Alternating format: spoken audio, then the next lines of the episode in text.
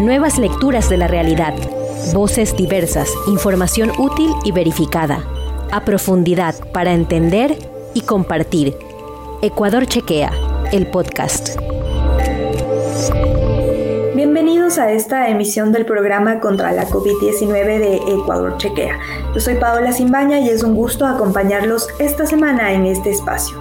En este programa analizaremos todos los temas relacionados con la pandemia del coronavirus. Contaremos con la participación de expertos en medicina y salud pública para disipar los mitos o contenidos engañosos que circulan alrededor de la COVID-19. Este espacio también es un espacio informativo sobre los hechos que ocurren alrededor de la pandemia. Recuerden, estamos con ustedes cada miércoles desde las 7 y 30 hasta las 8 de la noche. En este programa analizaremos el tema la tercera dosis de la vacuna contra la COVID-19 un análisis de cómo funciona la dosis de refuerzo y si se pueden mezclar distintas vacunas. Despejaremos estas dudas junto con nuestros expertos.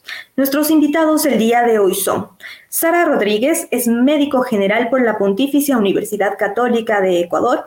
También cuenta con una maestría en salud pública en España y una maestría en epidemiología en Francia como parte del programa Europuff Health. Bienvenida, doctora Sara. Muchas gracias por acompañarnos en este espacio. ¿Cómo está? Buenas noches. Gracias por la invitación. Gracias, doctora. También nos acompaña en este espacio el doctor Daniel Simancas. Es médico cirujano, se desempeña como director de investigación de la Universidad Tecnológica Equinoxial y además cuenta con una maestría en epidemiología clínica y bioestadística por la, por la Pontificia Universidad Javeriana. Bienvenido, doctor Daniel Simancas. Muchas gracias por la invitación. A usted, gracias por acompañarnos. Antes de dar inicio con nuestra entrevista y obviamente con las ponencias de nuestros invitados, les recuerdo a todas las personas que siguen esta transmisión que pueden hacer sus preguntas a nuestros invitados a través del chat que lo tienen en sus pantallas. La FDA recomendó la tercera dosis de la vacuna contra la COVID-19 para las personas mayores de 65 años. También el presidente del Grupo Asesor Estratégico de Expertos de la Organización Mundial de la Salud ha recomendado una dosis adicional de las vacunas aprobadas para uso de emergencia contra la COVID-19. Entonces, comienzo con usted, doctora Sara. ¿Por qué se recomienda la tercera dosis de la vacuna contra la COVID-19? Bueno, como usted lo mencionó antes, la FDA eh, eh, recientemente, hace un mes, aprobó lo que es la tercera dosis de la vacuna contra COVID-19 o también el booster shot. Eh, la tercera dosis es una dosis adicional que se administra cuando la protección que se dio hacia la vacuna comienza a decrecer y se usa para que ésta pueda mantenerse por mayor tiempo el nivel de inmunidad. Esta, esta tercera dosis eh, o el booster shot, como se, menciona en la FDA, ha sido aprobado solamente para personas mayores de 65 años o personas elegibles, es decir, que deben cumplir ciertos criterios que la CDC en su página eh, menciona cuáles son los criterios para que la persona pueda tener la tercera dosis. Eh, ha sido administrada solamente para Pfizer y recién en octubre se aprobó para lo que es Moderna y para la Janssen. Eh, para Sinovac todavía tendríamos que esperar en los estudios y para AstraZeneca también ya se aprobó. Bien, muchísimas gracias, doctora. Doctor Daniel, esta tercera dosis en un futuro se debería aplicar a todos los grupos etarios, considerando, por ejemplo, actualmente en Ecuador se comenzó ya con las dosis de refuerzo, sobre todo para el personal de salud de primera línea. Entonces, ¿en un futuro se podría aplicar a todos los grupos etarios la dosis de refuerzo? Bueno, conforme avanza la ciencia nos damos cuenta de que debemos cambiar los protocolos. Hasta el momento no hay una recomendación eh, confiable de que se requiera una tercera dosis para todo el mundo, para todas las personas que pueden acceder a la vacuna. En el caso del Ecuador, pues me parece que se ha cometido un error en cuanto a adelantar la tercera dosis primero con AstraZeneca, que es una vacuna cuya combinación no ha estado demostrada, eh, y luego eh, iniciar con el personal de salud cuando la indicación a nivel mundial es que se inicie con personas eh, vulnerables, con personas, por ejemplo, pacientes con trasplante, pacientes con tumores, pacientes em, que están en tratamiento del cáncer o de enfermedades hematológicas o oncohematológicas, inmunodeficiencias primarias, es decir, empezar con las personas que son vulnerables, como en algún momento se sugirió, Eh, y quizá pues para un segundo grupo empezar a monitorear el tema de la tercera dosis para personal de salud y para el resto de personas. Entonces, en estos momentos, en la, situación epidemiológica, eh, se podría decir que está controlada. Entonces, me parece que nos adelantamos un poco a iniciar realmente eh, la aplicación de la tercera dosis cuando tenemos, por ejemplo, cantones que no llegan ni al 20 ni al 30% de vacunación. Entonces es preferible, en alguna invitación que nos hicieron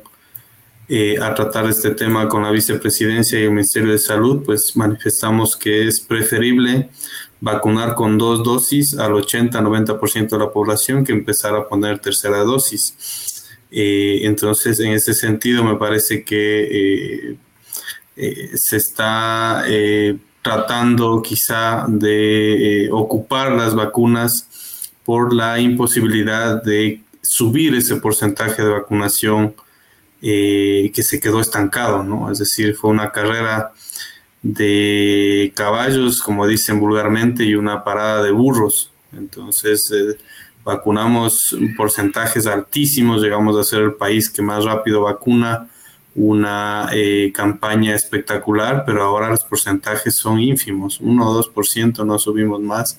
Entonces probablemente va por ahí, pero que sean estrictamente técnicas las decisiones, no es tan preciso decirlo de esa manera. Bien, gracias, doctor Daniel. Eh, con lo que usted acaba de mencionar, quiero dirigir esta pregunta para la doctora Sara. Tal vez un poco repitiéndola de que sí, sí es necesario o no que todos nos coloquemos una tercera dosis de la vacuna, pero, por ejemplo, se decía que en Ecuador se iba a llegar sobre todo hasta diciembre a la tan ansiada inmunidad de rebaño. Entonces, ¿qué tan recomendable es, como ya lo mencionaba el doctor Daniel, que empecemos este proceso con las terceras dosis si no hemos llegado todavía a esta tan añorada inmunidad de rebaño? Como lo, bien lo decía el doctor, eh, tenemos porcentajes tan bajos sobre cómo avanza el proceso de vacunación. Exactamente. O sea, lo primero es que tenemos que saber que la medicina es medicina basada en evidencia. Es decir, que tenemos que guiarnos por todos los estudios científicos, por la FDA y por las indicaciones de la CDC. Dependiendo de eso, tenemos que proseguir. En Israel, claramente, en julio comenzaron a poner, la tercera dosis de la, de la vacuna, pero porque ellos tenían diferente situación epidemiológica y económica.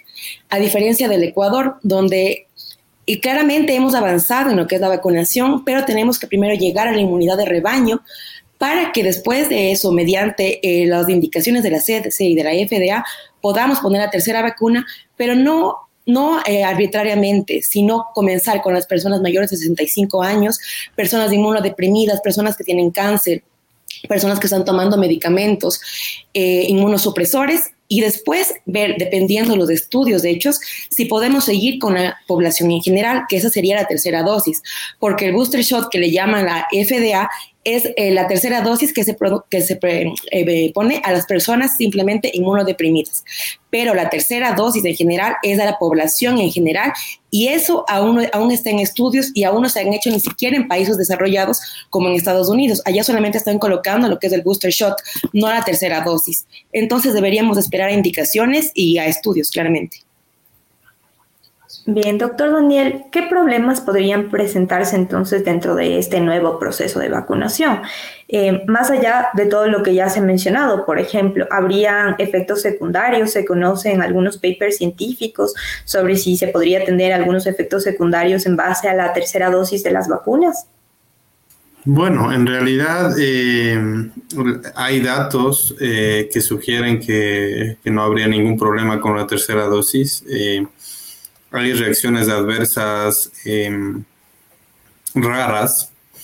En ese sentido, no me preocupa tanto la seguridad de la tercera dosis, sino la pertinencia, el costo-oportunidad que se llama de administrarla eh, versus la costo-oportunidad de vacunar segundas dosis. Hay mucha gente rezagada, mucha gente eh, que no ha recibido vacuna, es decir, no, no subimos de ese 76, 78% y eh, quizás lleguemos a ese 85% que es, eh, yo no diría que deberíamos casarnos con esta idea de que llegamos al 85 y alcanzamos la inmunidad colectiva. Para mí la inmunidad colectiva es utópica. No hablaría yo de que podamos alcanzar esa, esa inmunidad colectiva por dos factores. Primero, porque no vamos a alcanzar a vacunar al porcentaje de personas que necesitamos, que pasaría el 90%. Y segundo, porque las vacunas no son 100% efectivas.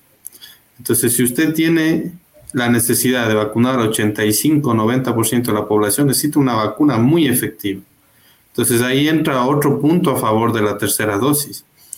Si usted eleva el número de anticuerpos o la eficacia para la transmisión del virus con una tercera dosis, pues probablemente esa sea la indicación principal de poner un refuerzo. ¿Por qué?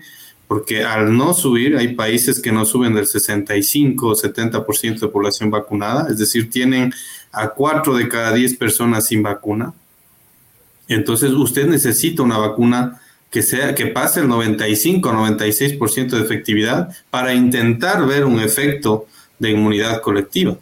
Si la vacuna funciona en 6, en 7 de cada 10 personas, yo necesito vacunar a las 10 para que al menos en las que no funciona, pues deje de transmitirse el virus, pero por un efecto de inmunidad de grupo. Así que mientras sigan apareciendo estas variantes que son más agresivas, más peligrosas, que escapan las vacunas, eh, realmente sería utópico pensar que podemos eliminar o erradicar este, este virus. No podemos vender esa idea a la gente. En diciembre se acaba esta vaina. Eso es lo que se está vendiendo. Eso es falso. Pasaremos y no sabemos, pues está la discusión abierta si es que este virus se, se hará endémico Tendremos que vacunarnos y veremos brotes pequeños como lo que vimos la semana pasada. La semana 39 y 40 más o menos hubo un pequeño brote, 750 casos en el país, más o menos un muerto diario. Y en ese sentido, pues el virus no ha desaparecido. Y tenemos prácticamente 8 millones de personas infectadas, más del 60% de personas vacunadas. Pues ya deberíamos ver un, un efecto de rebaño, un efecto de inmunidad de grupo. Lo estamos viendo parcialmente, pero no podemos vender la idea de esta eh, utopía de que en diciembre llegamos al 85% y esto se acaba. Así que eh, eso pasó a Estados Unidos, vendieron una idea equivocada y tuvieron que retractarse el CDC y FDA, que tampoco son 100% confiables, no son los, los dioses del Olimpo, sino hay que coger con pinzas, tienen muchos conflictos de interés y tuvieron que exigir, o sea, primero dijeron, vacúnate y te sacas la mascarilla. Y luego regresaron y dijeron, no, no, no, no, póngase nomás la mascarilla. Así que tenemos que ir palpando la evidencia científica, eh, juntando esta evidencia no solamente de, un, de, un, de una fuente, y para eso, pues, eh, para poder tomar las mejores decisiones. Doctor, quisiera hacer una precisión con lo que usted mencionó. Em, ¿Qué significa entonces que el virus sea, o, más bien dicho, se lo considere actualmente como una pandemia y luego se, considere endémico? A ver, eh, eh, esta epidemia podría eh, erradicarse cuando una enfermedad se erradique, es que no vuelve, o eliminarse. Eliminarse quiere decir que la tenemos controlada y aparecerán brotes pequeños. ¿Qué es lo que pasa cuando un virus se transforma en endémico? Pasa lo que pasa con influenza. Entonces, influenza, usted no ha de haber escuchado que dicen, la influenza ya se erradicó, ya no va a haber más influenza en el mundo. No, la influenza viene cada año. Entonces, la discusión es, ¿este virus del SARS-CoV-2 va a quedarse para siempre con nosotros? ¿Vamos a tenerlo controlado, dormido con las vacunas? O va a desaparecer completamente. No hay una certeza absoluta de que este virus eh, se quede o se vaya, pero probablemente pues lo tengamos hasta el próximo año y dependiendo de cómo lo manejemos, si es que todo el mundo se vacuna, pues probablemente ya no regrese. Pero hay otro grupo de científicos que sigue insistiendo en que este virus se quedará por mucho tiempo y que tenemos que vacunarnos, al igual que influenza, todos los años. ¿no? Bien, doctora Sara, Lo analizábamos un poco con el doctor Daniel, pero entonces esta tercera dosis nos garantizaría que no nos contagiemos de COVID-19 o sobre todo que estemos un poco más protegidos frente a las nuevas variantes que vayan apareciendo. Sobre todo se decía mucho en, en algunas revistas científicas que se había encontrado pues mayor inmunidad al mezclar, y ya lo vamos a analizar también, este, las vacunas mayor inmunidad frente a la variante Delta. Entonces, quiere decir que la tercera dosis nos garantiza que no nos contagiemos o que estemos mayor, que tengamos un mayor porcentaje de protección frente a las nuevas variantes. Bueno, que no nos contagiemos, claramente ninguna vacuna nos va a garantizar eso. Lo que garantiza la vacuna es que no tengamos una enfermedad grave o reduce el riesgo de muerte. Eh, lo que se ha podido ver según estudios, por ejemplo, un estudio que se realizó en el Reino Unido, eh, dice que eh, la vacuna de la Pfizer, cuando ya se tienen las dos dosis, tiene un 88%, pero al mes esta baja al 74, a los, perdón, a los cinco meses baja al 74% de efectividad y la AstraZeneca baja al 67% de efectividad. Es por eso que están pensando en la tercera dosis, para que aumente el nivel de inmunidad, pero más no para que la persona no se contagie, sino para disminuir el riesgo de enfermedad grave o de muerte. Bien, estamos en el intermedio de nuestro programa y les recuerdo a nuestra querida audiencia de Ecuador Chequea que nos encontramos en las diferentes redes sociales, en Twitter, Facebook e Instagram. Una invitación también para que visiten nuestro sitio web que es www.ecuadorchequea.com, lo tienen ahí en sus pantallas. A nuestros seguidores que se enlazan recientemente a esta transmisión, les comento que estamos analizando el tema sobre la tercera dosis de la vacuna contra la COVID-19. El gobierno ha señalado sobre todo que se inicia esta semana con la dosis de refuerzo o la tercera dosis para el personal de salud. Estamos eh, analizando este tema con nuestros invitados, el doctor Daniel Simancas y la doctora Sara Rodríguez. Continuamos así con la entrevista junto con nuestros expertos. Doctor Daniel, ya lo mencionábamos antes frente a, sobre todo a, a, los países que no logran todavía un porcentaje mayor a la vacunación. La OMS mismo ha recomendado que es importante que por lo menos el 70% de la población mundial esté vacunados hasta mediados de 2022. Entonces le pregunto, ¿es importante colocar la tercera dosis o vacunar más bien a los países que tienen un menor porcentaje de la vacunación? Bueno, si me pones a elegir, eh, si tenemos que elegir, obviamente es em, vacunar a todo el mundo, ¿no? Lo que ha dicho OMS es muy cierto.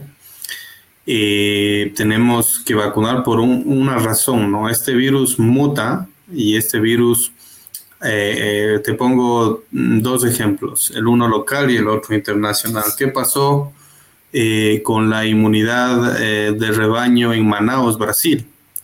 Entonces esa gente se contagió, hubo muchos muertos y todo. Y entonces lo que dijeron fue, al igual que en Guayaquil, que había tanta gente infectada que ya alcanzaron inmunidad de grupo. Lo mismo pasó en Guayaquil. Y luego vino la variante gamma eh, en, Manaus, en Brasil, y volvió a infectar a la gente, porque la, la variante gamma pues esquiva la inmunidad natural. Quizá la variante más peligrosa que tenemos, pero no la más contagiosa. En este sentido, eh, también causó estragos gamma en Ecuador eh, y luego viene Delta, ¿no?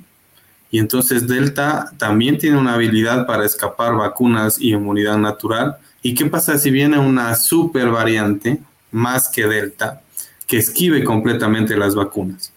Entonces no te servirá ni dos dosis ni tres dosis tendrás que volver a hacer una vacuna y tendremos que volvernos a vacunar si es que las vacunas eh, que tenemos ahora ya dejan de servir. Entonces, me parece eh, un problema de humanidad, me parece un problema de salud global el no entender la importancia de vacunar a países eh, vecinos, a países, por ejemplo, africanos que llevan el 1%, el 2%, definitivamente ahí pues habrá nuevos brotes, eh, aparecerán nuevas variantes y no saldremos nunca de esto, ¿no? En ese sentido es preferible las dos dosis a todo el mundo que una tercera dosis, especialmente aquellas personas que no lo necesitan. Las personas que tienen, a ver, eh, si me permites, solo 10 segundos. La vacuna lo que hace es entrenar a tu sistema inmunológico. Entrena a un ejército, pero si tu ejército está enfermo, si tu ejército no sirve, si tu ejército es de ancianos, eh, ese entrenamiento no va a servir. Entonces, por eso es que se recomienda una tercera dosis en, en personas con problemas de las defensas, con problemas de los soldados. Pero si usted tiene bien los soldados, no se ha demostrado ahora que usted necesite una tercera dosis. No se ha demostrado. El hecho de que bajen los anticuerpos, los títulos de anticuerpos, en todas las vacunas bajan los títulos de anticuerpos hasta quedar imperceptibles, pero cuando se estimula con una infección, pues estos se elevan. Entonces, el sentido de precaución que dicen muchos científicos y equipos de investigación, el sentido de precaución es, pero ¿qué tal si no avanzan a reaccionar con la rapidez que necesitamos? Entonces, pongamos nomás un refuerzo para que, como Delta está todavía explotada en todo el mundo, pues estemos mucho más protegidos de Delta con la tercera dosis. Entonces, ese es el sentido, pero en realidad necesitamos vacunar a todo el mundo con dos dosis, como dice OMS. Ok, doctor, y también, por ejemplo, para subir la, inmunidad, lo que usted decía, que nuestros soldados funcionen mejor precisamente para que nuestro público pueda entender cómo funciona el sistema inmune, em, ¿qué recomendaciones existen? Aparte de la vacuna, es decir, tener buena alimentación, tener actividad física, ¿qué recomendaciones hay para que podamos tener un mejor sistema inmunológico? Mm, rapidito. Eh, ningún producto, ningún medicamento sirve para mejorar el sistema inmunológico. Ninguno. Ni estos, eh, es un negociado terrible lo que pasa en, el país. Si usted tiene un poquito más de dinero, si tiene presupuesto, pues cómprese una caminadora, pague las deudas y esté tranquilo. La salud mental es fundamental para mantener nuestro sistema inmunológico. Aliméntese bien, compre, vaya a la nutricionista, eh, eh, compre productos, grasas que no son malas, empiece a comer, no sé, aceitunas, almendras, aceite de oliva, empiece a ejercitarse al menos unas tres veces por semana, unos 45 minutos. haga eso, no gaste inyectándose vitamina C en la vena, eso no sirve para nada. No hay un estudio que avale la eficacia de las vitaminas, vitamina A, B, C, D, no sirve para absolutamente nada. Están gastando innecesariamente eh, eh, la plata.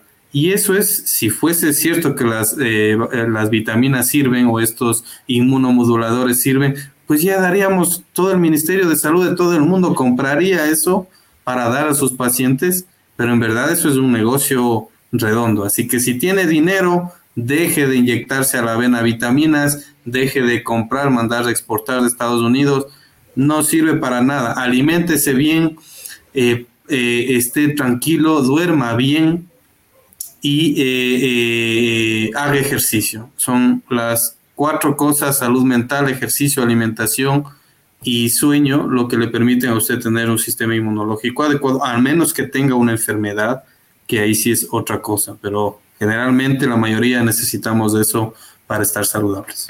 Bien, importantes recomendaciones que nos ha dado el doctor Daniel Simancas para cuidar de nuestro sistema inmune. Doctora Sara, eh, ¿cuál sería entonces el plazo con todo lo que hemos venido analizando durante estos minutos en nuestro programa?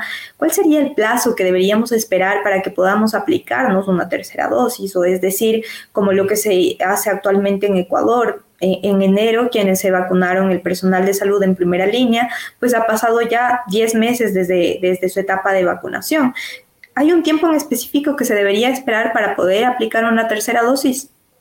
Bueno, según lo que recomienda la CDC, dice que después de 28 días que se coloca la segunda dosis, uno ya es apto para colocarse lo que es la tercera dosis.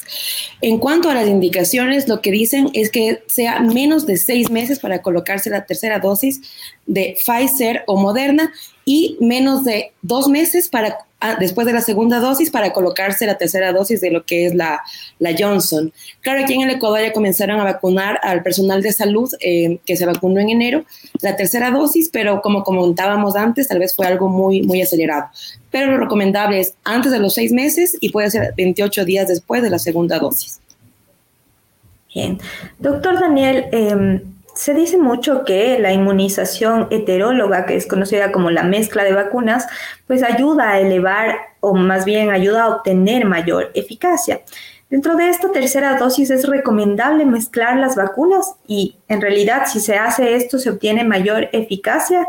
¿Y por qué se daría esto? Es decir, con el personal de salud que se ha realizado la dosis de refuerzo o la tercera dosis, mencionan que se ha colocado la dosis distinta a la que se les colocó en enero, que era Pfizer, y que actualmente la dosis de refuerzo se colocó con AstraZeneca. ¿Se obtiene mayor eficacia con ello?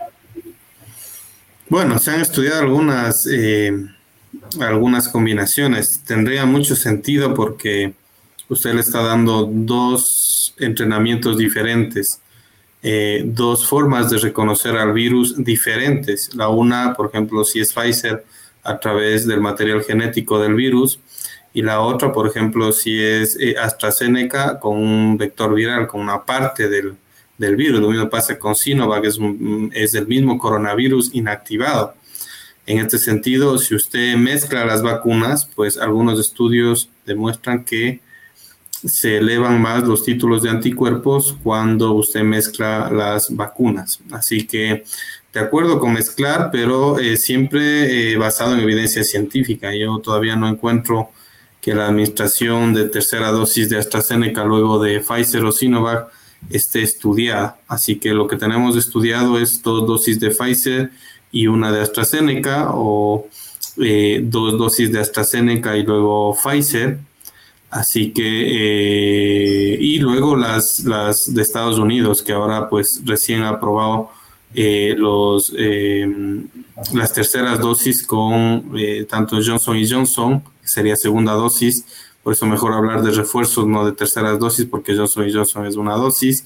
Entonces en Johnson y Johnson, Moderna, en Pfizer se puede ocupar cualquier tipo de vacuna y se ha demostrado que se le va mucho más que colocar la misma vacuna por tercera vez o por segunda vez.